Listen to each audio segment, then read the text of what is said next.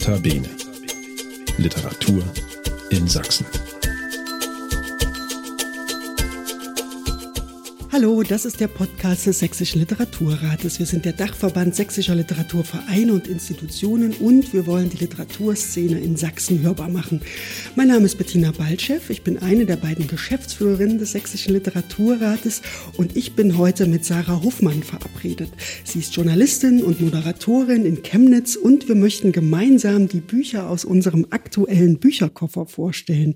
Zehn Neuerscheinungen von Autorinnen und Autoren, einer Dichterin und einem Dichter sowie von zwei Übersetzerinnen aus und in Sachsen. Herzlich willkommen, Sarah Hofmann bei Notabene Literatur in Sachsen.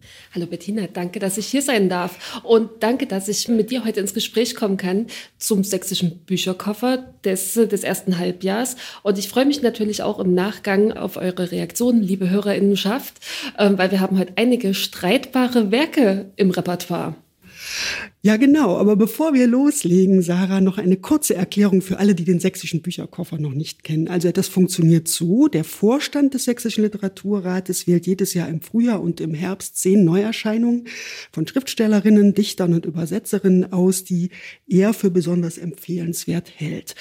Zwischenfrage kurze. Aus welchem Konvolut von Büchern wählt denn diese Jury jedes Jahr? Das muss doch ein gigantischer Papierberg sein. Naja, gigantisch ist er nicht ganz, weil es ja tatsächlich nur um Autoren in und aus Sachsen geht. Und das ist ein bisschen unterschiedlich. Im Herbst sind es meistens mehr Bücher als im Frühjahr. Und ich würde sagen, so zwischen 50 und 60 Neuerscheinungen. Na, ganz wenig ist das ja auch nicht. Mhm. Wenn man bedenkt, dass der normaltätige Mensch normalerweise so ein Buch die Woche schafft. Alles andere ist ja dann wirklich sportlich. Naja, also wir gucken natürlich auch, dass die Mischung ein bisschen da ist. Also Dichtung soll dabei sein, es soll Kinderbücher dabei sein, Übersetzungen dabei sein. Und dadurch wird es dann doch nicht ganz so schwer, weil es sortiert sich so ein bisschen selber. Wie lange hast du denn am diesjährigen Bücherkoffer gelesen? Ungefähr. Ich habe die Bücher ja gar nicht alle lesen müssen, weil der Vorstand des Literaturrates die Bücher auswählt. Das ist sozusagen der Vorteil. Wir als Geschäftsführung, Anja Kösler und ich, wir schlagen die Bücher vor. Also wir gucken uns die Vorschauen an und sortieren dann die Namen und erstellen eine Liste. Und die äh, Leseaufgabe hat dann tatsächlich der Vorstand. Die müssen zusammenschauen, welche Bücher in den Bücherkoffer kommen. Und wenn sie dann ausgewählt sind, dann fange ich auch an zu lesen. Okay, wollen wir dann unsere HörerInnen jetzt ins Boot holen?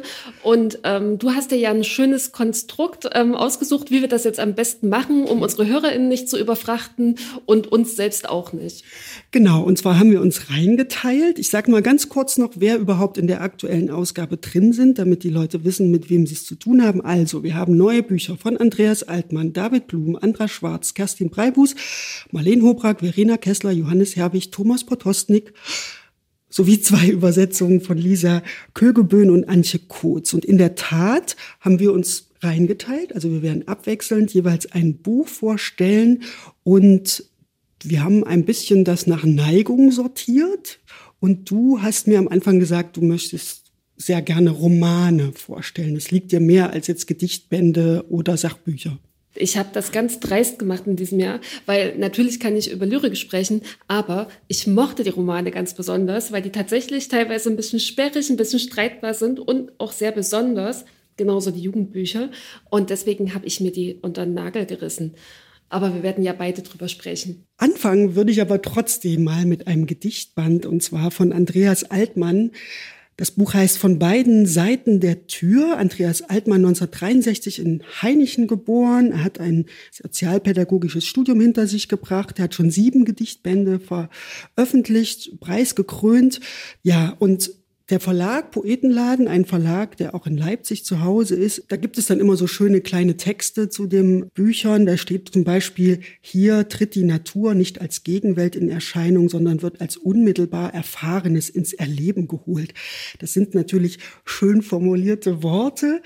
Mm, aber es fasst auch ganz gut zusammen, was in dem Buch steht, wie ich finde. Denn die Natur, das Unerforschte, die Landschaft, diese Themen ziehen sich durch den Gedichtband. Wobei ich glaube, das sind Gedichte, die so in den Monaten Oktober bis März entstanden sein müssen, denn da heißt es einmal, nackt sind Bäume und Felder. Immer wieder wird von Schnee gesprochen. Es kommt unheimlich viel Schnee vor in den Gedichten. Und das führt dann zu so schönen poetischen Begriffen wie Schneeatem oder Raureif, Nebel.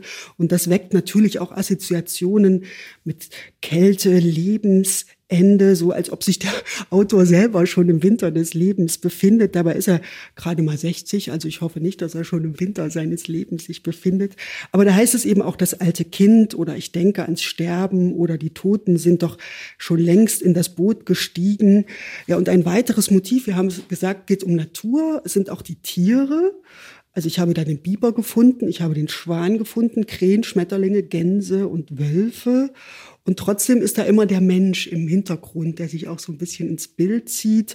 Ja, da steht dann zum Beispiel so ein Satz wie, in Sichtweite wurden Häuser mit getönten Scheiben gebaut. Also es sind nicht wirklich Gedichte, von denen man fröhlich wird, aber ich fand sie trotzdem sehr eindrucksvoll. Und es ist immer diese, wie soll man sagen, so diese Ambivalenz zwischen der Natur, der wir gegenüberstehen und gleichzeitig der Mensch, der natürlich extremen Einfluss nimmt auf diese Natur und sie zerstört. Und ja, also da ist natürlich so eine gewisse Melancholie und so eine Bitterkeit dabei, die ich finde in den äh, Gedichten auch zum Ausdruck kommt. Ja. Ähm, Im Großen und Ganzen kann ich dir dabei pflichten, bis auf die Bitterkeit. Mhm. Das Gefühl hatte ich nicht. Ich hatte tatsächlich, ähm, ich hatte ein nebliges, novembriges Melancholiegefühl. Und das wird auch noch verstärkt durch die Tiersymboliken, die sich durch seine Gedichte ziehen. Wie du ja bereits gesagt hast, Bettina, haben wir zum Beispiel die Vögel, immer wieder die Schwäne und ich glaube die Kraniche und auch die Raben. Und das sind ja auch diese symbolischen Überträger Vögel, die quasi durch die Lebenszyklen tragen, vielleicht auch ins Jenseits tragen. Also dieser mythologische Aspekt, der reizt mich unglaublich. Die Sprachpoesie verstärkt das natürlich ungemein. Mhm. Und für mich war das eher was, was Nachdenkliches. Ich fand das gar nicht so düster. Ich hatte eher das Gefühl, der Autor, der läuft in einem für ihn vielleicht auch noch unbekannten, vielleicht ein bisschen schwammigen Gebiet herum, versucht dem mit Worten eine Form zu geben prallt aber selbst auch immer wieder daran ab, weil die Themen einfach zu groß sind, um die konkret in kurze Form zu packen. Und ich finde das super spannend. Was mir allerdings nicht gelungen ist, tatsächlich ist dieses Buch en bloc zu lesen. Das ist tatsächlich eins von den Lyrikbänden, was man dann irgendwie, dann nimmt man einen Text raus und arbeitet sich an dem ab, läuft drumrum, kaut vielleicht ein bisschen drauf rum und dann darf das Buch auch wieder für mehrere Tage verschwinden, bis Mensch sich dann wieder begegnet mit diesem Buch und einem neuen Text. Also ich fand das auf jeden Fall sehr reizvoll. Und das ist das Schöne auch am Sächsischen Literaturrat. Alleine wäre ich auf dieses Buch tatsächlich nicht gestoßen. Na, das ist doch gut, dass wir das ausgesucht haben. Auf jeden Fall. Ich sag's nochmal, Andreas Altmann von beiden Seiten der Tür, erschienen im Verlag Poetenladen, hat 104 Seiten und du hast natürlich völlig recht. Also Lyrikbände eignen sich natürlich besonders gut, dass man sie auf den Nachttisch legt und dann immer mal wieder reinschaut und vielleicht auch dann in der richtigen Stimmung sein muss, wenn man diese Gedichte liest. Das ist auch mein Tipp, liebe Hörerinnenschaft. Lasst euch nicht abschrecken von Gedichtbänden. Legt's weg, wenn es euch nicht gefällt. Und holt's aber auch immer wieder hervor. Klappt's auf an einer Stelle, die ihr nicht erwartet. Gedichte ist ein bisschen wie Daten, das muss sich finden. Das ist ein schönes Bild, Sarah, was du da benutzt, genau. Und jetzt haben wir was ganz anderes, weil das ist ja auch das Schöne, dass äh, die Bücher in dem Bücherkoffer sehr, sehr unterschiedlich sind. Wir kommen zu einem Jugendbuch. David Blum, Kollektorgang, ein Jugendbuch, das ab 14 Jahre empfohlen wird. Du hast es gelesen, Sarah. Erzähl uns davon. Also es sollte auf, auf jeden Fall auch keinesfalls von jüngeren Kindern gelesen werden, weil dafür ist es ganz schön grausam. Ähm, eins kann ich über Kollektorgang von David Blum sagen. Ähm, novembrig, düstrig, neblig ist das gar nicht. Das ist konkret und das ist irgendwie auch ein bisschen düster, aber das Setting ist so hell, so konkret und so geschichtlich und irgendwie auch voller Leben. Ja, Kollektorgang von David Blum. Da geht es um eine Jugend im Plattenbau in Ostdeutschland. Vermutlich in Leipzig, aber so ganz genau weiß Mensch das nicht. Da gibt es Mario. Mario ist selber erst 14 Jahre alt und gleich zu Beginn des Buches erfahren wir, Mario ist tot. Das ist tatsächlich ein ziemlich düsterer Buchstart da muss ich auch sagen, also das ist mutig von David Blum, ne, so ein Buch zu beginnen, weil Mario ist tot, wir wissen, es ist die Hauptfigur und wir wissen quasi, die Geschichte endet düster. Tut sie letztendlich tatsächlich auch. Also andersrum erzählt. Plattenbauten sind ja meist kareeförmig angeordnet. Und innerhalb dieser Plattenbauten gibt es Innenhöfe. Und ähm, gerade in der DDR-Zeit oder in den Plattenbauten aus dieser Ära sind diese Innenhöfe gemeinschaftlich gedacht. Da sind Spielangelegenheiten, da sind Bänke, da sind quasi Orte, in denen sich die Bewohner in der Plattenbauten treffen. Und früher war es so, manch einer mag sich da vielleicht dran erinnern, ähm, die Kinder wurden, die Kinder wurden in den 90ern noch und zu DDR-Zeiten sowieso, wurden wurden die nach draußen geschickt und quasi vergesellschaftet. Die haben Banden gebildet und haben sich gegenseitig erzogen, bis es dann irgendwie Essen gab abends und die wieder nach Hause gehen mussten. Ähm, Mario ist da quasi aufgewachsen, kennt da die Menschen im Innenhof, weiß, mit wem man zu tun haben kann, welchen Menschen, vor allem den größeren, er lieber aus dem Weg gehen sollte, weil es gibt natürlich auch die Raufer und die größeren Jungen, die ein bisschen stärker sind, ein bisschen sperrischer sind. Ja, Mario hat sich weitestgehend damit arrangiert bis irgendwann ein Geschwisterpaar in den Innenhof kommt. Beide sind erst hergezogen mit der Familie und beide sind migrantisch zu lesen. Könnt ihr euch ja vorstellen, liebe HörerInnen, das kommt zu Streit, ne? weil Plattenbauten sind eh prekär, die Milieus sind in Plattenbauten prekär. Und in, diesen, in dieses fragile Gebilde der Jugendbanden kommen quasi noch zwei migrantisch zu lesende Kinder. Und das kommt über kurz zum oder lang zum Eklat. Es bilden sich Banden. Es gibt Konfrontationen mit den Banden aus den Nachbarplugs. Und jetzt kommt's. Das ist nämlich der Titel des Buches. Und das wusste ich tatsächlich auch noch nicht, weil ich bin im Erzgebirge in Freilandhaltung auf dem Dorf aufgewachsen. Deswegen kannte ich das nicht. Es gab wohl Kollektorgänge, die diese Plattenbauten miteinander verbunden haben. Das sind quasi Funktionsgänge gewesen, wo vor allem die Rohrleitungen und Versorgungsleitungen ineinander greifen ja, wie ihr das vielleicht schon ein bisschen hört, das Thema des Buches ist total düster und das ist ähm, ein total wichtiges Aufarbeitungsthema. Aber düster zu lesen ist das überhaupt nicht. Das ist schnell zu lesen, das ist herzhaft, das ist stilistisch schön und das liest sich tatsächlich runter wie nicht. Also ich habe mich geärgert, dass Mario tot war. Ich hätte das, ich hätte gerne noch gelesen, wie er erwachsen wird und vor allem, wie es mit den anderen weitergeht. Aber so ist es ja leider nicht. Ja, meine Empfehlung, Kollektorgang von David Blum Album ist im Verlag Belz und Gelberg erschienen. Ist auch tatsächlich gar nicht so schlimm zu lesen für diejenigen, die jetzt nicht so viel lesen wollen. Es sind nämlich nur 126 Seiten.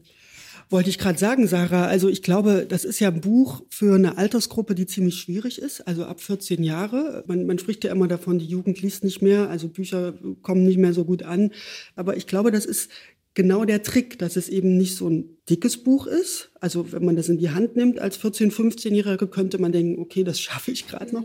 Und ich glaube, diese Thematik mit den Jugendbanden, das könnte eventuell auch die Jugendlichen ansprechen, weil ja, weil es vielleicht aus ihrem Erleben kommt. Könnte eventuell auch als Schullektüre funktionieren. Kann ich mir gut vorstellen. Und da wird es natürlich wieder passen, dass gerade der Anfang schon ganz schön krass ist und die ganze Thematik, weil krass ist ja gleichbedeutend mit catchy und es zieht natürlich auch die Aufmerksamkeit. Ja, kann ich mir gut vorstellen. Also hoffen wir, dass das ganz viele Jugendliche in die Hand nehmen. Kollektorgang von David Blum. Also wir haben jetzt gehabt ein Gedichtband, wir haben ein Jugendbuch gehabt und wir kommen zu einer Übersetzung und zwar von der Leipziger Übersetzerin Lisa Kögeböhn. Ein ziemlich anspruchsvoller Text, wie ich finde. Nadja Owusu Aftershocks über Erschütterungen und Identitätssuche. Es ist ein Buch, das in Amerika schon 2021 erschienen ist und tatsächlich auf der Empfehlungsliste von Barack Obama stand und ein Buch, das tatsächlich in der deutschen Übersetzung mit einer Warnung beginnt, nämlich genau von dieser Übersetzerin. Und das muss ich auch mal zitieren, weil Lisa Kögeböhn schreibt, Nadja Owusu lotet in Aftershocks die große Frage nach ihrer Identität aus. Eine Frage, die für sie untrennbar mit Trauma, Trauer und psychischen Ausnahmezuständen verbunden ist. Sie hat sich dafür entschieden, dieses Thema roh und ungeschützt in Worte zu gießen. Und aus diesem Grund habe auch ich als Übersetzerin mich an einigen Stellen bewusst, jetzt kommt's, gegen die Vorschläge des diskriminierungskritischen Lektorats entschieden, um etwa rassistische Beschimpfungen in der deutschen Übersetzung mit der gleichen Härte wiederzugeben wie im Original, nicht jedoch ohne sie zumindest teilweise durch Sternchen zu verdecken. Ich lese das jetzt mal so ausführlich vor, weil das ist ja ein Thema. Ne? Also wie äh, spreche ich über Gewalt, über Traumata, und will gleichzeitig mein Publikum nicht verschrecken und will sozusagen auch Sprache keine Gewalt antun. Und Lisa Kögeböhn schreibt das vorn ins Buch, damit wir Bescheid wissen. Das ist eine Warnung, der dann zusätzlich auch noch eine Widmung der Autorin folgt. Die schreibt dann, dieses Buch sei für wahnsinnige und wütende schwarze Frauen auf der ganzen Welt und für meinen Vater Osei Owusu. Okay, wenn man diese beiden Bemerkungen gelesen hat, dann ist man natürlich umso gespannter, was denn da jetzt in diesem Buch steht. Und ähm, es geht um die Lebensgeschichte von Nadia Owusu. Die ist äh, ziemlich besonders, denn ihr Vater war bei der UNO angestellt und dadurch ist sie ziemlich in der Welt rumgekommen. Sie ist in Tansania geboren, lebt aber zum Beispiel während des ersten Kapitels, das erstes Beben heißt, in Rom und ihr Vater stammt eigentlich aus Ghana, ihre Mutter wiederum ist armenischer Herkunft. Also da ist im Grunde genommen die ganze Weltkarte in einer Person bereits vereinigt. Auch intersektionell, ne? Das sind ja beides kolonialisierte und auch betroffene Bevölkerungsgruppen und zwar auf verschiedenen Ebenen tatsächlich. Das eine rassistisch, das andere, die andere Bevölkerungsgruppe, ne? die armenische, ist von einem Genozid betroffen. Und da sprichst du es schon an, weil das kommt ja alles in diesem Mädchen das am Anfang noch ein Mädchen ist, zusammen, also in ihrem Körper und in ihrer Biografie. Dazu kommt, dass die Eltern sich trennen. Sie wächst beim Vater auf. Der Vater stirbt dann relativ früh. Da ist sie erst 13 und sie erfährt erst mit Anfang 20, woran er eigentlich gestorben ist. Und das ist an AIDS. Ihr wurde immer gesagt, er ist an Krebs gestorben, aber ihre Tante erzählt ja irgendwann, als sie erwachsen ist, nein, er ist an AIDS gestorben. Damit kommt ja nochmal eine neue Problematik rein. Also es ist wirklich sehr komplex. Und deshalb ist der Untertitel über Erschütterung und Identitätssuche völlig richtig, völlig auf den Punkt.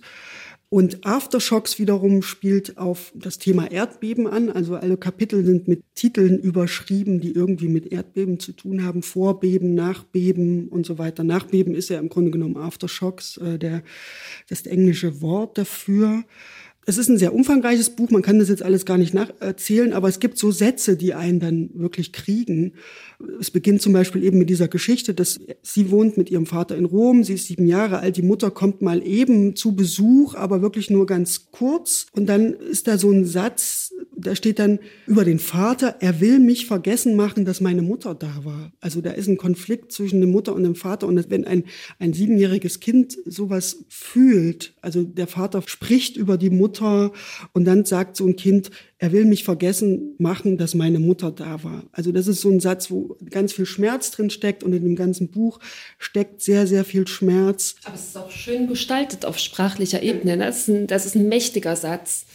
Genau, und das ist, glaube ich, das, was, was das Buch so eindrucksvoll macht, dass dieser ganze Schmerz dieser Biografie dieser jungen Frau eigentlich noch, dass das äh, Nadia Owusu sehr toll formuliert und erzählen kann und immer dieses Bild dieses Erdbebens, was einem dann noch vor Augen ist. Und was auch ganz schön ist, dass sie an einer Stelle sagt, dass natürlich sie aus Erinnerung erzählt, aber manchmal die Fantasie stärker ist als die Erinnerung. Also sozusagen, das ist ja, glaube ich, der Schritt, den eine Autorin auch im besten Falle tut. Nicht einfach die Wirklichkeit wiedergeben, sondern ihre Fantasie ins Spiel bringen und Literatur draus zu machen. Und das macht Nadja Owusu auf jeden Fall. Und ich finde auch Lisa Kögebohn hat das sehr gut übersetzt. Da gibt es diese Warnung, die vergisst man natürlich irgendwann und dann überlässt man sich dem Text und dann ist man ergriffen, als wenn man das Original gelesen hätte obwohl ich jetzt die Wortwahl, die ja quasi durch die Triggerwarnung vorher schon geframed wurde, ich fand die voll okay beim Lesen, obwohl ich da eigentlich sehr sensibel bin.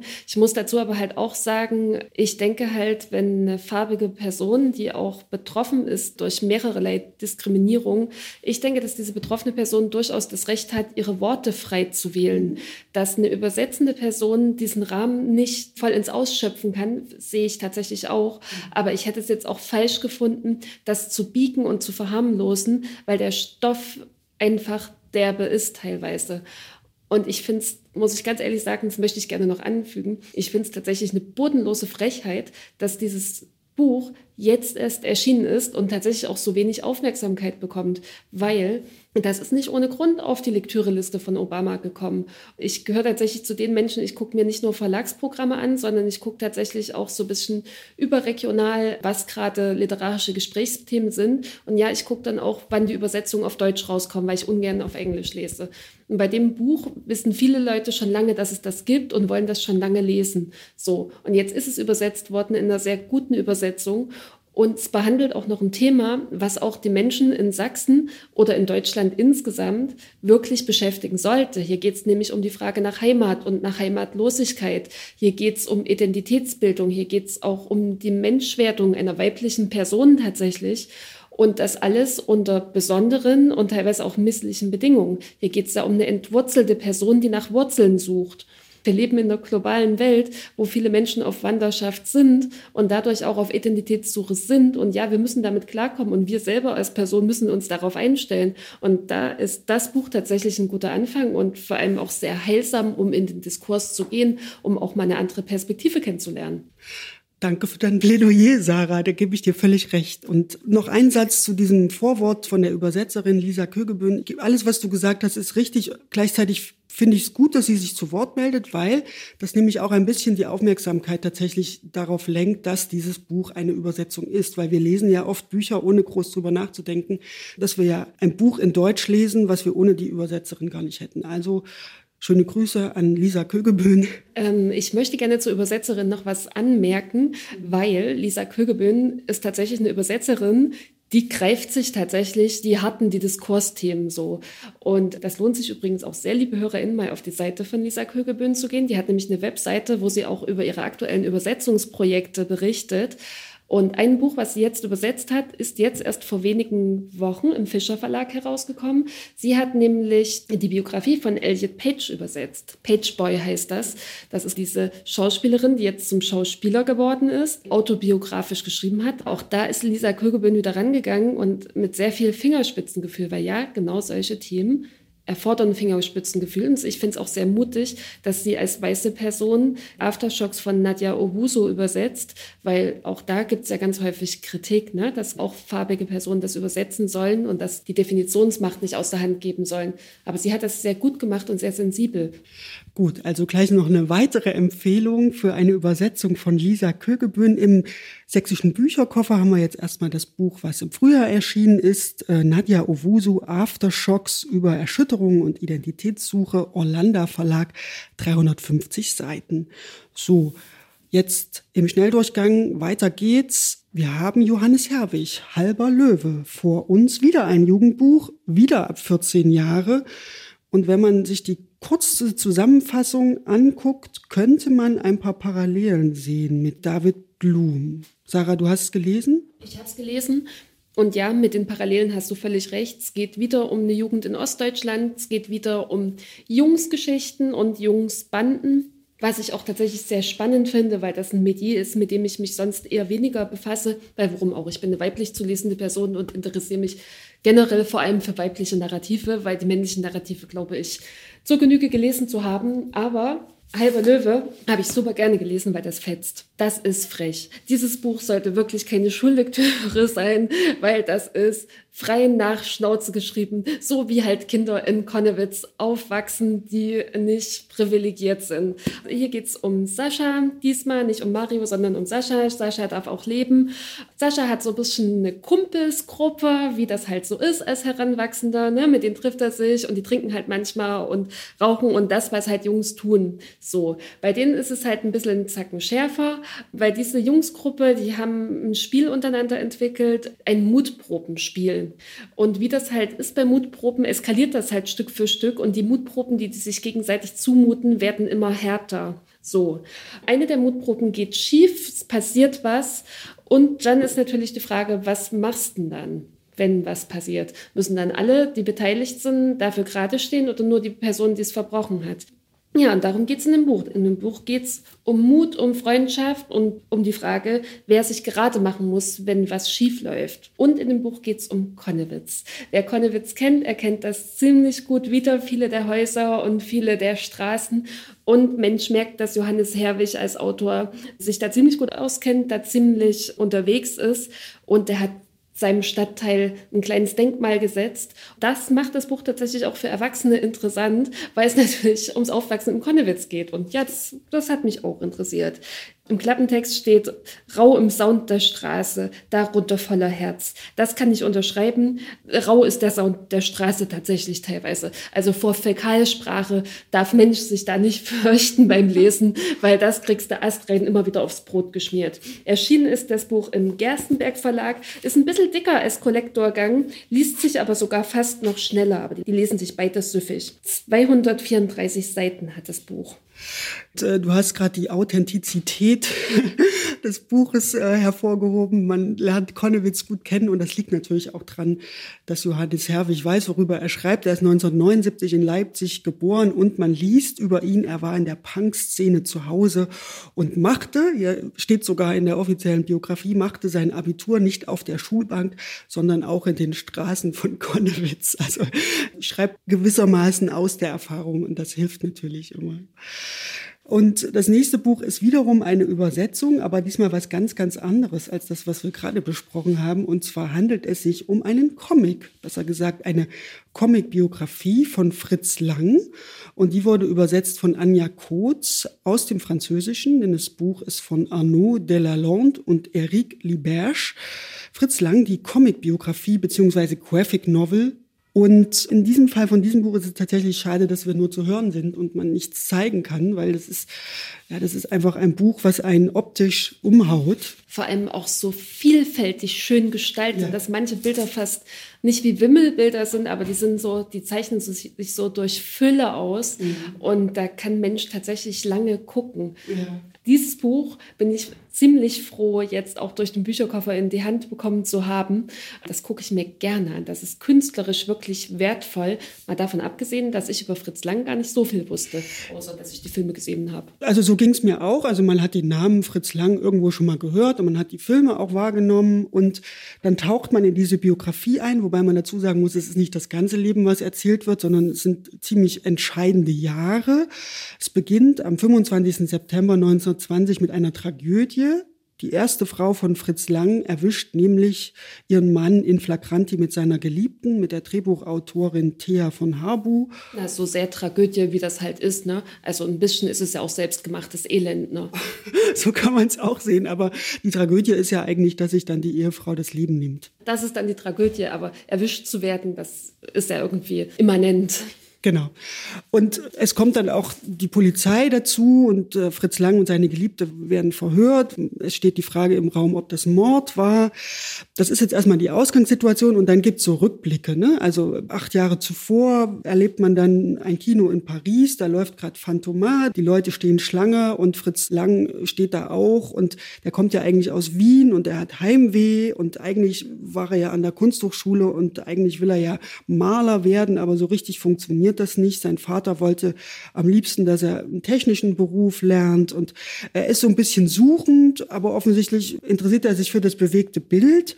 Dem nähert er sich dann an. Er fängt dann an, Drehbücher zu schreiben für andere Leute. Dann muss er irgendwann in den Krieg, in den Ersten Weltkrieg. Das ist immer noch der Rückblick.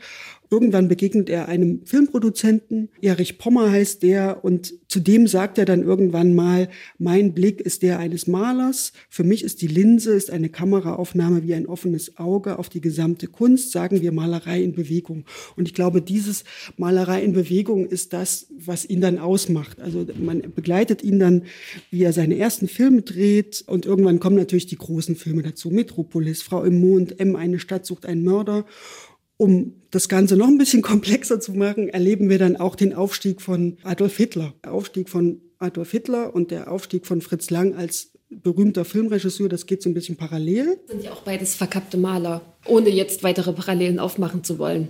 Weil der eine ist erfolgreicher Filmemacher geworden und der andere in Anführungszeichen erfolgreicher Diktator, muss man ja sagen. Und was die beiden äh, Comic-Autoren machen, also Arnaud Delalande und Eric Liberger, dass die das immer so gegenschneiden. Und dadurch kriegt das auch so einen filmischen Moment. Ich hatte manchmal das Gefühl, dass ich eigentlich kein Buch mir anschaue, sondern einen Film. Und das ist schon faszinierend. Ich meine, letztendlich ist es jetzt gar nicht so viel Text den Antje Kurz übersetzen musste. Trotzdem muss man das ja dann auf den Punkt bringen, weil es eben so wenig Text ist. Aber tatsächlich auch eher für Erwachsene konzipiert, weil es sind halt ziemlich starke Themen, ne? wie Suizid oder halt eben auch der Aufstieg des Faschismus ist teilweise sexuell sehr explizit auch gestaltet. Mhm. So, es ist auch tatsächlich gar kein leichtes Buch, weil es keine leichte Geschichte ist. Aber dadurch, dass das so fragmentarisch ineinander geschnitten ist, bekommt das eine gewisse Geschwindigkeit und wird so konsumierbar.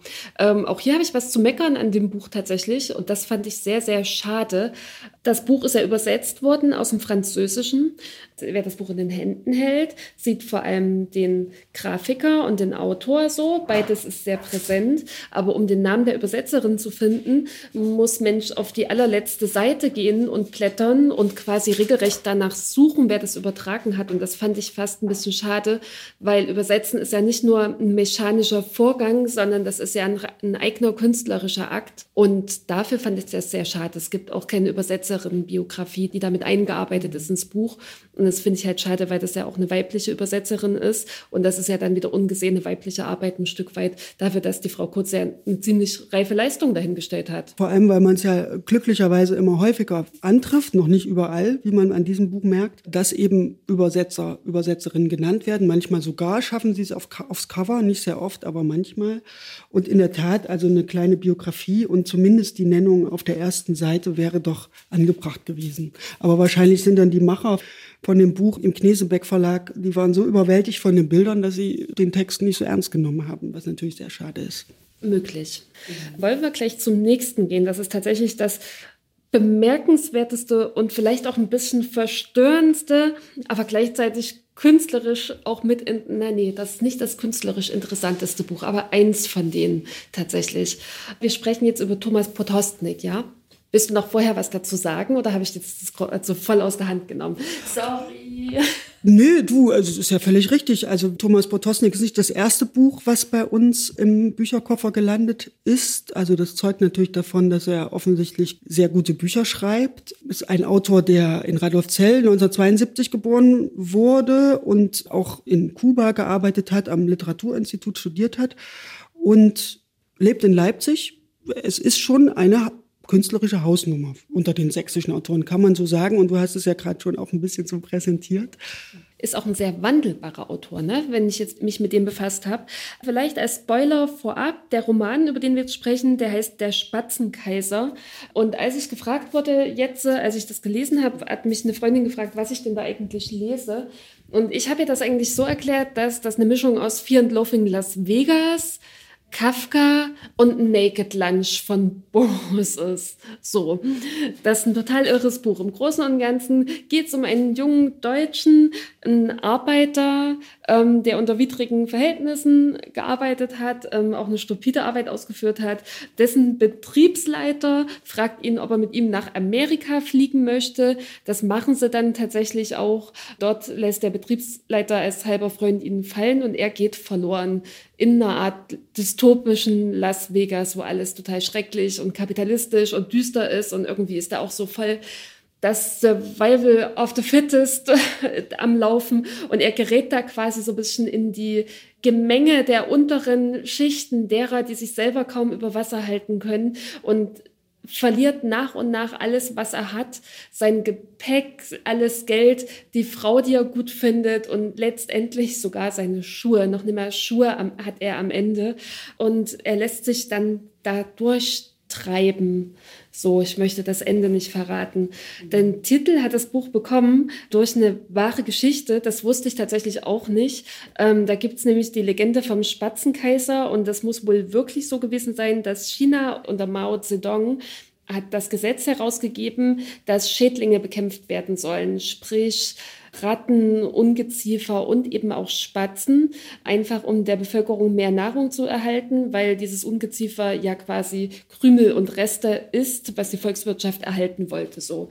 Und was haben die Menschen gemacht? Die sind angehalten worden, ähm, durch die Felder zu ziehen und Lärm zu machen, so dass Spatzen sich nicht an Bäumen niederlassen konnten, bis die dann weiterfliegen mussten, immer weiterfliegen und irgendwann entkräftet zu Boden gefallen sind. Das ist dann natürlich ein enormer Eingriff in die Natur. Und deswegen ist dann die Legende vom Spatzenkaiser entstanden, der irgendwann zurückkommt, der Spatzenkaiser und sich an den Chinesinnen rächt. Na, das ist quasi das Arme der Spatz, ne, der als Ungeziefer bezeichnet wird und quasi das Subalterne quasi ein bisschen symbolisiert und quasi immer weitergetrieben wird wie ein Bettler oder vielleicht lässt sich da sogar zum ewigen Juden, weiß ich nicht, eine Referenz herstellen, der immer weitergetrieben wird oder alle anderen unliebsamen Elemente in der Geschichte, bis dann die Angst entsteht, dass er oder sie irgendwann zurückkommt und sich rächt. Das zieht sich durch dieses Buch, was ziemlich dünn ist und dafür, dass es ziemlich dünn ist, ziemlich voll. Das ist sehr expressionistisch geschrieben, sehr symbolhaft, auch sehr künstlerisch auf der einen Seite und auf der anderen Seite fast wehtuend greifbar ja, das ist ein sehr faszinierendes Buch. Ich muss ehrlich sagen, ich weiß noch gar nicht, was ich davon halten soll. Es hat mich auf jeden Fall tief beeindruckt und geprägt. Ich glaube, das ist so ein typischer Thomas Potosnik. Also das letzte Buch, was er geschrieben hat, war auch sehr schmal. Es handelte auch von einem tatsächlichen Unfall eines Flugzeugs, wo zwei Flugzeuge über Süddeutschland zusammengestoßen sind vor einigen Jahren, Jahrzehnten. Und er nimmt ein wirkliches Ereignis als Ausgangspunkt für seine Geschichten und macht daraus seine Literatur. Und ich glaube, dass die Bücher so schmal sind, lässt auch darauf schließen, dass da ganz viel Arbeit drin steckt, weil ich glaube, dicke Bücher schreiben ist, behaupte ich jetzt mal, ist fast leichter als dünne Bücher, weil man muss es ja so kondensieren. Und du sagst ja selber, das ist so voll, das Buch, dass da trotzdem dann so ein Kunstwerk rauskommt. Und dieses Buch ist ein Kunstwerk das hat Goethe irgendwann über seinen zweiten Teil des Faust gesagt, ne? Ähm, das sollte ja auch erst nach seinem Tod publiziert werden, eben aus genau dem Grund. Er hat ja gesagt, die Deutschen sollen sich dran zu Schanden denken. Und ich glaube, der Spatzenkaiser fällt auch in die Kategorie, auch wenn er dann doch nicht ganz so kryptisch ist. Also keine Angst, das ist schon greifbar, aber das, da bleibt sehr viel im Abstrakten und geht quasi in einen Gedankenabstraktionsrahmen hinein. Das schafft Kopfkino, dieses Buch. Was ja nicht das Schlechteste ist. Das stimmt. Thomas Potosnik, der Spatzenkaiser im Luftschachtverlag erschienen und schmale 128 Seiten, dies aber in sich haben. So, jetzt bin ich wieder dran und es geht um Kerstin Breiwus. Heute ist mitten in der Nacht. Kerstin Breiwus, 1980 in Lübz geboren, ist heute Professorin für literarische Ästhetik am Deutschen Literaturinstitut und wir haben es hier mit einem Essayband zu tun, also weder Roman noch Sachbuch, irgendwas dazwischen. Es sind sehr persönliche, bewegende Essays, wie ich finde. Die sind manchmal kurz, manchmal länger. Es beginnt mit der Beschreibung eines beinahe Unfalls und einem Vorfall in der Provence, wo die Autorin oder die Ich-Erzählerin eine ungute Begegnung mit einem Mann hat, der sie im Auto mitnimmt und dann wird es sehr schnell konkret. Diese Liste, die ich abspulen kann, heißt Angst. An anderer Stelle heißt es, die Angst ist wie ein eigenes Organ. Sie kennt meinen Takt, aber atmet nicht danach. Diese Angst, die ist ein ganz großes Thema in dem Buch. Aber ich hatte den Eindruck, dass das für Kerstin Breivus das Schreiben auch das richtige Mittel ist, um mit dieser Angst umzugehen. Sie schreibt auch einmal, mich interessiert, welche Fangarme wachsen der Angst, was ist ihre Beute. Und diese Angst wird in allen möglichen Varianten ausgeleuchtet. Da gibt es den Verlust eines geliebten Menschen. Ein entfernter Cousin stirbt, der Stiefvater stirbt plötzlich, dann stirbt der eigentliche Vater und dieser Tod des eigentlichen Vaters führt dann wieder zur Herkunft, da taucht die Mutter auf man taucht dann so ein bisschen in das Leben von Kerstin Breivus ein und man erfährt dann auch, das kann man vorher auch wissen, dass sie in der DDR aufgewachsen ist. Irgendwann schwenkt es auch noch mal um. Da schreibt sie auch über die Corona-Pandemie, über ihre Kinder, über die Einsamkeit. Es ist im Grunde genommen so ein Kreisen um die Themen Geburt und Tod und eben diese große Angst. Kerstin Breivus ist ja auch eine Dichterin und man merkt es den Essays an. Es ist sprachlich sehr kunstvoll, es ist reflektiert und ich fand aber, obwohl es so persönliche Texte sind, ist es doch auch über ihre Person hinausgegangen, weil es einen auch selber interessiert. Zum Beispiel bei der Corona-Pandemie, wie fühlt sich das an in einer Familie mit zwei kleinen Kindern? Da kann man sich durchaus wiedererkennen. Ja, und schließlich landet sie dann eben auch in der Aktualität. Sie landet beim, beim Krieg, beim Thema Krieg. Krieg in der Ukraine bricht offensichtlich in das Schreiben dieses Bandes ein und sie nimmt dazu Stellung. Das sind Texte, die muss man in Ruhe lesen, die kann man auch immer wieder lesen.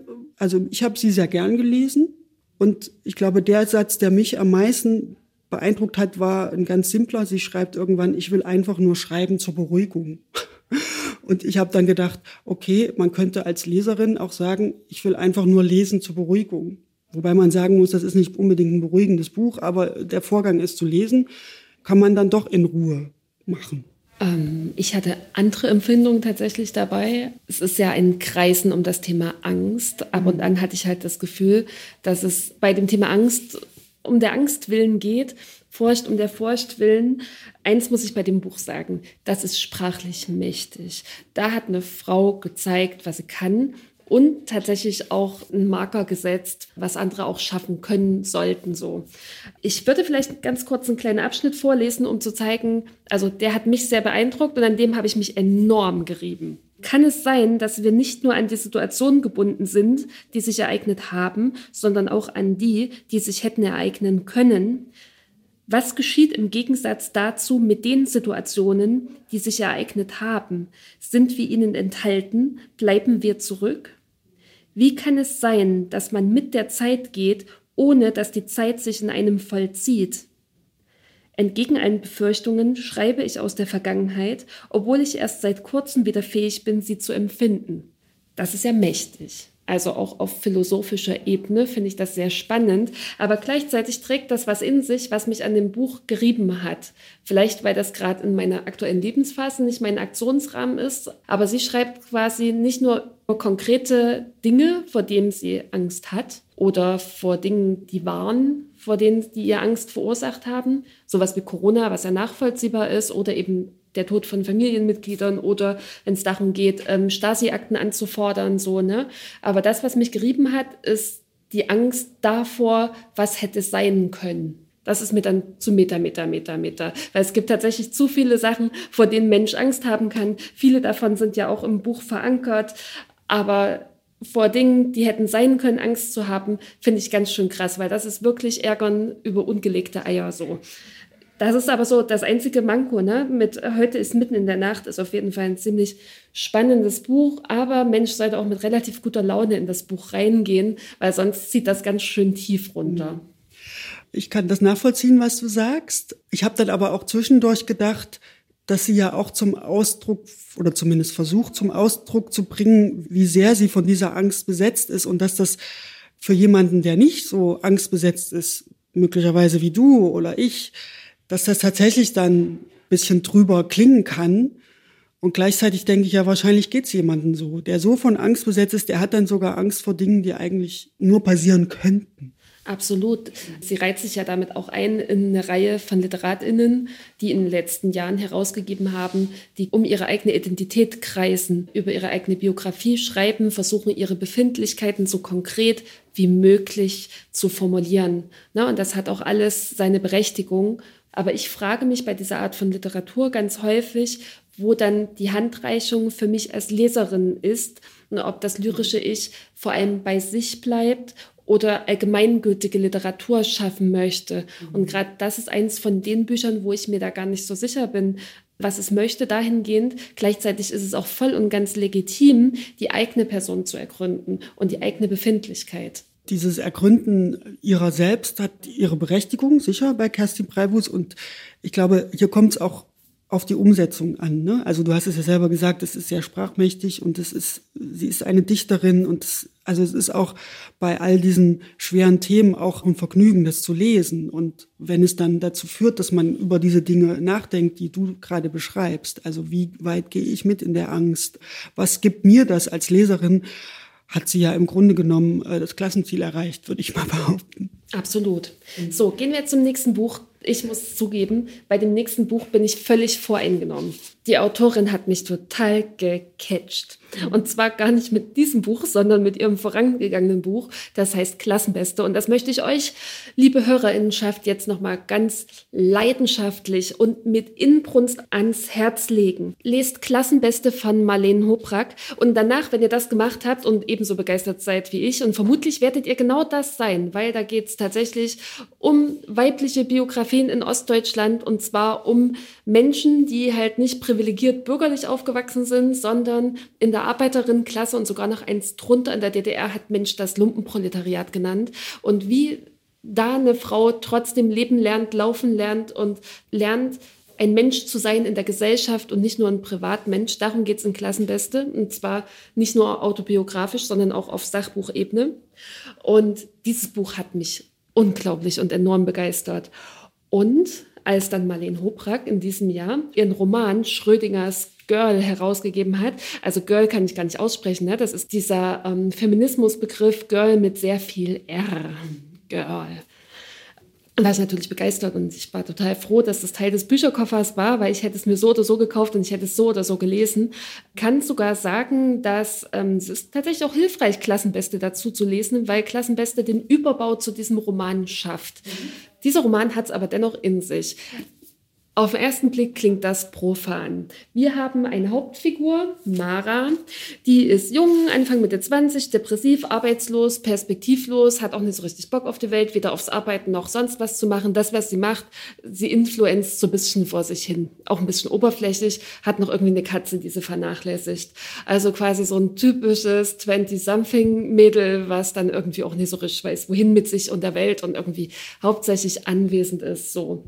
Ähm, dieser Person Person wird angeboten von einem Romanautor und von einem Verleger, die Autorinnenschaft eines schon bestehenden Romans zu übernehmen, quasi ihren Namen herzugeben und ihre Person für ein Buch, was der Autor, ein alter weißer Mann, so hätte nie schreiben dürfen, weil alte weiße Männer dankenswerterweise im heutigen Diskurs nicht mehr alles sagen oder schreiben sollten, mal davon abgesehen, dass sie eh schon alles gesagt und geschrieben haben. Auf jeden Fall, die Mara, die macht das tatsächlich, die gibt den Namen her, ihre Person und das Ding geht durch die Decke im Literaturbetrieb. Sie geht zu Lesereisen, sie, sie schafft es, volle Säle zu produzieren, ihr Insta-Account geht durch die Decke, sie wird über Nacht berühmt und bekommt auch Kohle, bis ihr das alles um die Ohren fällt. Mehr möchte ich dazu gar nicht sagen. Das ist ein ziemlich spannendes Buch. Das geht schnell zu lesen. Das ist keine sympathische Hauptfigur. Eigentlich ist keine der Personen in dem Buch sympathisch. Noch nicht mal ansatzweise, ein kleines bisschen. Und wir haben eine sehr schonungslose und dabei geistreiche Abrechnung mit dem Literatur- und Kulturbetrieb, was tatsächlich ein großes Vergnügen ist zu lesen. Ähm, vergleichbar ist das Buch ein bisschen mit, ähm, mit F von Daniel Killmann und Identity von Mito Sanyal. Also auch quasi sehr meta, meta, meta, meta, Vexier, versteckt Maskeradenspiel. Geiler Scheiß möchte ich jetzt eigentlich gar nichts hinzufügen, geiler Scheiß, aber äh, tatsächlich, äh, du hast das äh, Klassenbeste Buch äh, schon erwähnt von Marlene Hobrack. Das war tatsächlich in unserem letzten Bücherkoffer, weil wir das auch ein ganz, ganz tolles Buch fanden. Ich war ziemlich beeindruckt von der Schlagzahl, dass sie quasi in einem halben Jahr das eine Buch rausgibt und im nächsten Jahr das andere, aber offensichtlich passen ja die Themen zusammen und ich freue mich sehr für Marlene Hobrack, dass sie so durchstartet und dass sie auch in den verschiedenen Genres unterwegs unterwegs ist. Und offensichtlich spielt sie ja auch mit diesem Literaturbetrieb, hast du es ja gerade beschrieben. Das ist ja irgendwas, wo man auch sehr viel Witz dazu braucht und auch Intelligenz, um das genau so hinzukriegen. Also das ist schon ziemlich toll, was sie da veranstaltet hat. Kleiner Spoiler, dadurch, dass ich in Chemnitz quasi schon Klassenbeste vorstellen durfte beim Wintersalon des Sächsischen Literaturrates, durfte ich jetzt im Frühjahr Marlene Hobrack kennenlernen, weil sie hat, ähm, als wir den Bücherkoffer auch in Chemnitz vorgestellt haben, hat sie aus Klassenbeste gelesen und da hat sie was verraten, was ich natürlich brühwarm weitererzählen möchte. Marlene Hobrack ne, schreibt auch tatsächlich schon wieder an neuen Büchern, auch an einem neuen Sachbuch. Das heißt, schon bald können wir hoffentlich über Neuerscheinungen von ihr sprechen und besprechen Lesenswert waren bisher alle Bücher von ihr. Genau, und ich sag nochmal, erschienen ist es im Verbrecherverlag, einer meiner Lieblingsverlage in Deutschland, die tolle Bücher rausbringen, auch sehr engagierte Bücher. Ich glaube, Marlene Hoprak passt da auch richtig gut hin und der Roman hat 300 Seiten. Das ist auch eins von den Büchern, die runtergehen wie nichts. Das, was du in der Hand hast jetzt beispielsweise, das geht überhaupt nicht runter wie nichts. Das habe ich immer noch nicht ganz gelesen, aber manche der Texte kommen in mein Sommerkästchen, was ich dann im Winter immer mal auspacke und dann hole ich mir eins raus und gucke es mir an. Das war jetzt schon ein guter Teaser für unseren zweiten Lyrikband. Und zwar ist der von Andra Schwarz, ebenfalls im Poetenladen herausgekommen, so wie auch Andreas Altmann. Tulpa heißt das Buch. Und Andra Schwarz ist ein bisschen jünger als Andreas Altmann, 1982 in der Oberlausitz geboren. Wir haben ja ganz am Anfang schon gesprochen über Andreas Altmann. Da kommt auch viel Natur vor, da kommt Melancholie vor. Und dieser Gedichtband hat auf den ersten Blick ähnliche Themen, löst auch bei mir zumindest ähnliche Gefühle aus, ist aber gleichzeitig ganz anders. Und erstmal muss man sich den Titel erschließen. Also ich habe den ganz profan gegoogelt. Und da steht dann bei Wikipedia, der Begriff Tulpa bezeichnet in der Theosophie eine Manifestation von Gedanken, die durch reine Willenskraft entsteht, ein paranormaler Bestandteil der westlichen Folklore. Naja, da ist man dann auch nicht unbedingt schlauer. Auf alle Fälle hat man aber. Zaubersprüche sind dann quasi tulpa. Genau. Also man, man weiß, dass man sich in einer, ja, in einer Welt bewegt, die nicht unbedingt die gleiche ist wie die, die da draußen auf der Straße stattfindet. Und dann liest man am Ende des Buches auch noch, dass sie sich gerne auf die Serie Twin Peaks bezieht gleichzeitig auch auf das Werk von Ingeborg Bachmann und Sylvia Plath. Also das ist schon ein ziemlich weiter Bogen, der da geschlossen wird. Schön allein sind schon die Kapiteltitel. Also der, das erste Kapitel heißt Elephant in the Room. Da sind wir in der Wildnis unterwegs. Da tauchen auch wieder ein Haufen Tiere auf, allerdings eine andere Sorte Tiere. Also sind keine Wintertiere, sondern eher Sommertiere, Spinnen, Mücken, Falken, Hyänen, Krokodile. Gleichzeitig ist von Dürre, Buschbränden und Savannen die Rede. Also wir, wir scheinen an einer anderen Seite der Endzeitstimmung gelandet zu sein, nämlich an der ja, die Stimmung, die durch Klimawandel hervorgerufen wird. Also statt der Kühle, die noch bei Andreas Altmann herrscht, sind wir jetzt in sehr heißen Gefilden unterwegs. Zumindest zu Beginn. Wir wandeln uns ja und wir gehen ja irgendwann auch in die Nacht und in den Winter und sie ist ja da so sehr allumfassend in ihren Bildern.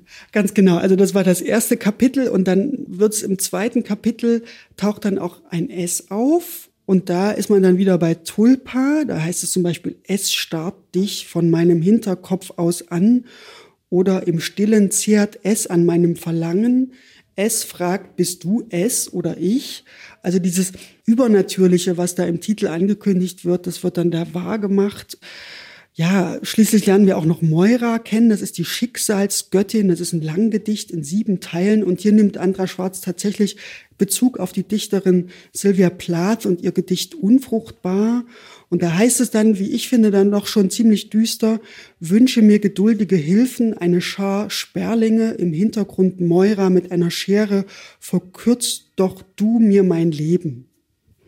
Ja, und wir haben es vorhin bei Andreas Altmann gesagt, das sind Bücher, die muss man nicht unbedingt in einem Rutsch durchlesen, die kann man sich hinlegen und je nach Stimmung und Neigung taucht man mal ein in, in die Texte. Also man gerät da in so eine Gedanken- und Gefühlswelt, die so ein bisschen sphärisch ist, nicht sehr real, aber eben dadurch auch werden da so neue Räume aufgemacht, in die man so eintaucht, aus denen man dann auch mit Gewinn wieder rauskommt, weil man irgendwie ein bisschen verstört ist und ein bisschen in traumhaften Gefilden unterwegs ist. Aber das ist tatsächlich auch sehr eindrucksvoll, wie ich finde. Auch da gebe ich dir ganz recht. Auch wenn ich im Gegensatz zu Andreas Altmann finde ich tatsächlich von Andreas Schwarz die Texte eher lustvoll, vielleicht nicht unbedingt lebensbejahend, aber versponnen auf eine magisch schöne Art und Weise, in der ich mich sehr aufgehoben, sehr wohl gefühlt habe. Also das sind tatsächlich solche Texte, mit denen ich mich gerne umgeben habe, auch rein sprachlich. Ne? Wir haben zum Beispiel diesen einen, ne? diesen nicht betitelt, der da lautet, ich liege da wo unsere Köpfe siedeln, in Träumen von Süden am Flussufer zwischen Krokodilen, bekomme Panik, verwandle sie in flüchtende Schwärme, Spatzen am Horizont in wogenden Wellen richten sich aus nach den Sternen wie Meere magnetisch, kehren zurück als Fliegen nach Rausch süchtig. Trauerfahnen flacken auf Halbmast, berichten von Seuchen, Miseren, Angst. Der Kreislauf wehrt sich dagegen, irrt durch Attrappen, die ich ihm gebe. Meine Scham vernarbt wie ein Wesen, im Laken das restliche Gewicht. Ja, düster ist die Thematik schon, aber der Schreibstil ist so wunderbar. Teilweise hat sie mich tatsächlich auch ein bisschen an Else Lasker Schüler, die ich unglaublich verehre, erinnert. Und gerade deswegen nimmt das tatsächlich der Schwere der Themen ein bisschen das Gewicht. Und so mhm. wird es leichter, sich damit auseinanderzusetzen, ohne dann hinterher den Kopf gleich in den Sand stecken zu müssen. Ja, Tulpa. Und vielleicht kann man auch erwähnen, dass sieht man ja hier auch nicht. Die Bücher, gerade aus dem Poetenladen, die haben auch immer ganz schöne Cover. Ja, man, man greift auch gern hin, wenn das Buch irgendwo liegt. Und dasselbe gilt eigentlich auch für Andreas Altmann. Das kann man ruhig mal dazu sagen, dass es auch schöne Bücher sind, die wir hier versammelt haben. Also ist keins dabei, wo ich sagen würde, ne, das finde ich jetzt nicht so doll. Also auch die Buchgestalter haben sich Mühe gegeben. Ja, das auf jeden Fall. Ich muss ja auch sagen, je älter ich werde, desto mehr achte ich tatsächlich drauf, dass der Seitenschnitt ein bisschen stimmt. Und auch so als alte Germanistin ist mir das tatsächlich auch ein bisschen wichtig, ne? dass ein Buch als Kulturgut schön gestaltet ja. ist und dass das harmonisch aufgeteilt ist. Und das ist auch vor allem gerade Tulpa sehr, ne? Mhm. auch so mit diesen Zwischenkapiteln, das alles farblich aufeinander abgestimmt. Und ja, Genau, und wir können zwar die Cover hier nicht zeigen, aber man kann natürlich auf der Website vom Literaturrat sich alle Cover angucken und natürlich da auch nochmal alle Informationen finden. Und jetzt haben wir noch genau ein Buch. Wir haben insgesamt zehn Bücher, ein letztes, das ist aber natürlich überhaupt keine Wertung, dass das das letzte Buch ist. Es ist einfach in der Reihenfolge das letzte. Und du hast es gelesen, Verena Kessler hat es geschrieben, ein Roman, Eva, das Buch habe ich tatsächlich heute als einziges auch gar nicht mit nach Leipzig geschleppt, weil das habe ich verborgt, was tatsächlich auch ein bisschen für das Buch spricht. Denn Verena Kessler ja, okay, ich kläre es jetzt auf. Viele von euch werden jetzt denken, ach, Verena Kessler, hä, wer war denn das? Verena Kessler war die Autorin von Die Gespenster von Demin, hat damals ziemlich für Aufruhr gesorgt. Die ein oder andere von euch wird es vielleicht auch gelesen haben.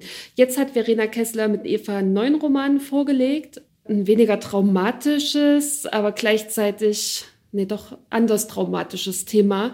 Ähm, sie stellt nämlich in Eva die K-Frage.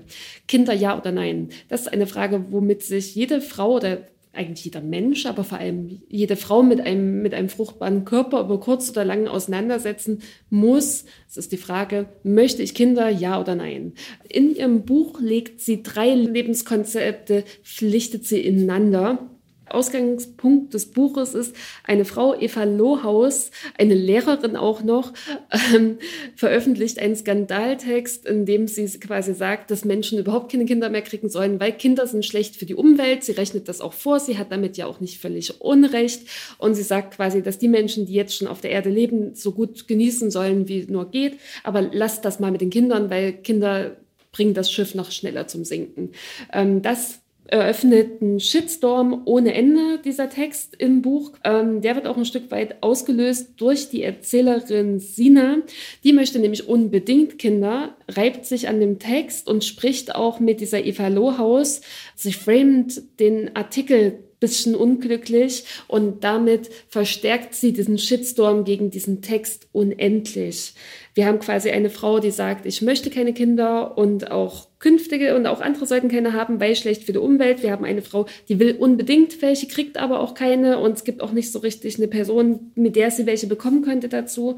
Sie hat dann auch noch eine Schwester und die hat Kinder und bereut das der ist das zu viel, zu viel Nähe, zu viel Wegnehmen von der eigenen Person. Und im Laufe des Romans werden wir diese drei Frauen mit ihren Denkweisen und Lebenskonzepten ein bisschen besser kennenlernen, wir bekommen auch mit, dass alle drei Entscheidungen in ihrem Leben getroffen haben und alle drei nicht völlig glücklich damit sein können, da wir in einer Gesellschaft leben, die ein gewisses Menschenbild vorsieht und die auch vorsieht, dass Frauen auf eine gewisse Art und Weise denken und leben Regretting, Motherhood ist einfach nicht vorgesehen in unserer Gesellschaft. Ebenso Frauen, die laut sagen, ich möchte keine Kinder und Frauen, die keine Kinder bekommen können aus verschiedenen Gründen, sind auch nicht vorgesehen. Sind quasi im Prinzip drei traumatische Lebenskonzepte, für die es in unserer Gesellschaft keine Form gibt. Und die werden hier ineinander geflochten, deren Stimmen werden quasi gehört und das alles auf eine sehr lesbare, auch kurzweilige Art und Weise tatsächlich. Ähm, das Buch ist nicht der heilige Kral. Ne? Das ist kein Allheilmittel, wonach Frau dann sagt, hm, das ist es. Ist auch definitiv kein Sachbuch, es ist ein Roman, ne? wo einfach Möglichkeiten gezeigt und vorgelebt werden. Ich finde, es ist ein sehr kluger Debattenbeitrag. Ich bin eher sensibel, was feministische Themen angeht, auch was Wortwahl angeht und so. Und trotzdem habe ich das mit großem Genuss gelesen, dieses Buch. Ich sehe viele Sachen bisschen anders tatsächlich, aber das macht überhaupt nichts. Und jetzt würde mich super interessieren, wie dir das gefallen hat, weil ich bin ja eine Person Anfang 30 und die Gesellschaft fragt mich permanent, wie das so ist mit mir und den Kindern. Mhm. Und das, wie ist das denn bei dir? Ich bin tatsächlich um einiges älter als du, was aber nicht bedeutet, dass mich das Thema nichts angeht oder nicht, nicht mehr angeht. Ich habe natürlich auch irgendwann vor diesen Entscheidungen gestanden. Ich glaube auch, dass Gute an dem Buch ist, dass das heute im Jahr 2023 so geschrieben werden kann. Ich weiß nicht, ob das vor 20, 30 Jahren schon so möglich gewesen wäre oder wie die Reaktionen gewesen wären oder auch vielleicht, ob überhaupt die Sensibilität schon da gewesen wäre für das Thema. Und deshalb ist es gut, dass so ein Buch rauskommt und es ist natürlich für alle Altersgenossinnen geschrieben. Aber ich kann mir durchaus vorstellen, dass es für jemand, der jetzt in Anführungszeichen persönlich betroffen ist, dass man als Frau mit dieser Frage schwanger geht, also mit dieser Frage zumindest, dass man mit dem Buch entweder bestärkt wird oder vielleicht auch ernüchtert ist. Ich weiß es nicht. Das ist zumindest ein Beitrag zur Debatte und ich habe dich das auch gefragt, weil du bist ja wirklich ein bisschen älter als ich, aber dadurch hattest du die Debatten ja vor ein paar Jahren, also ne, das ist ja jetzt auch nicht ne, so viel älter, ist, naja, das sind ja auch noch ein paar Jahre Unterschied, ne? aber ich weiß, dass die Diskurse vor ein paar Jahren noch anders waren. Ne? Und ich sehe das genauso. Ich finde es gut, dass wir in der Gesellschaft sind, dass wir darüber sprechen können. Und vor allem, wie schön ist das, dass wir in einem leichten Roman darüber lesen können. Das ist wunderbar. Und trotzdem war die Debatte halt noch vor ein paar Jahren eine ganz andere. Da hätten nämlich alle drei dieser Personen gar nicht so leben dürfen. Ja, vielleicht ist das ja auch die Hoffnung, die mit dem Buch verbunden ist, dass man eben die Themen besprechen kann und vielleicht auch in einem recht in leichten und nüchternen Ton und sich nicht an Fronten gegenübersteht und sagt, die Lebensweise ist richtig und die ist falsch. Die Welt ist nicht in Ordnung, das wissen wir selber, es gibt genug Probleme, aber es gibt eben Themen, wo man vielleicht sich doch mal ein bisschen annähert, oder? Absolut, sehe ich auch so. Ich merke auch gerade jetzt, wo wir über die ganzen Bücher gesprochen haben, das ist eine ganz schöne Fülle und das sind ganz schön progressive Bücher in ihrer Darreichungsform. Das habe ich so noch gar nicht in Gänze gesehen. Ich freue mich da aber gerade im Nachgang noch ein bisschen drüber.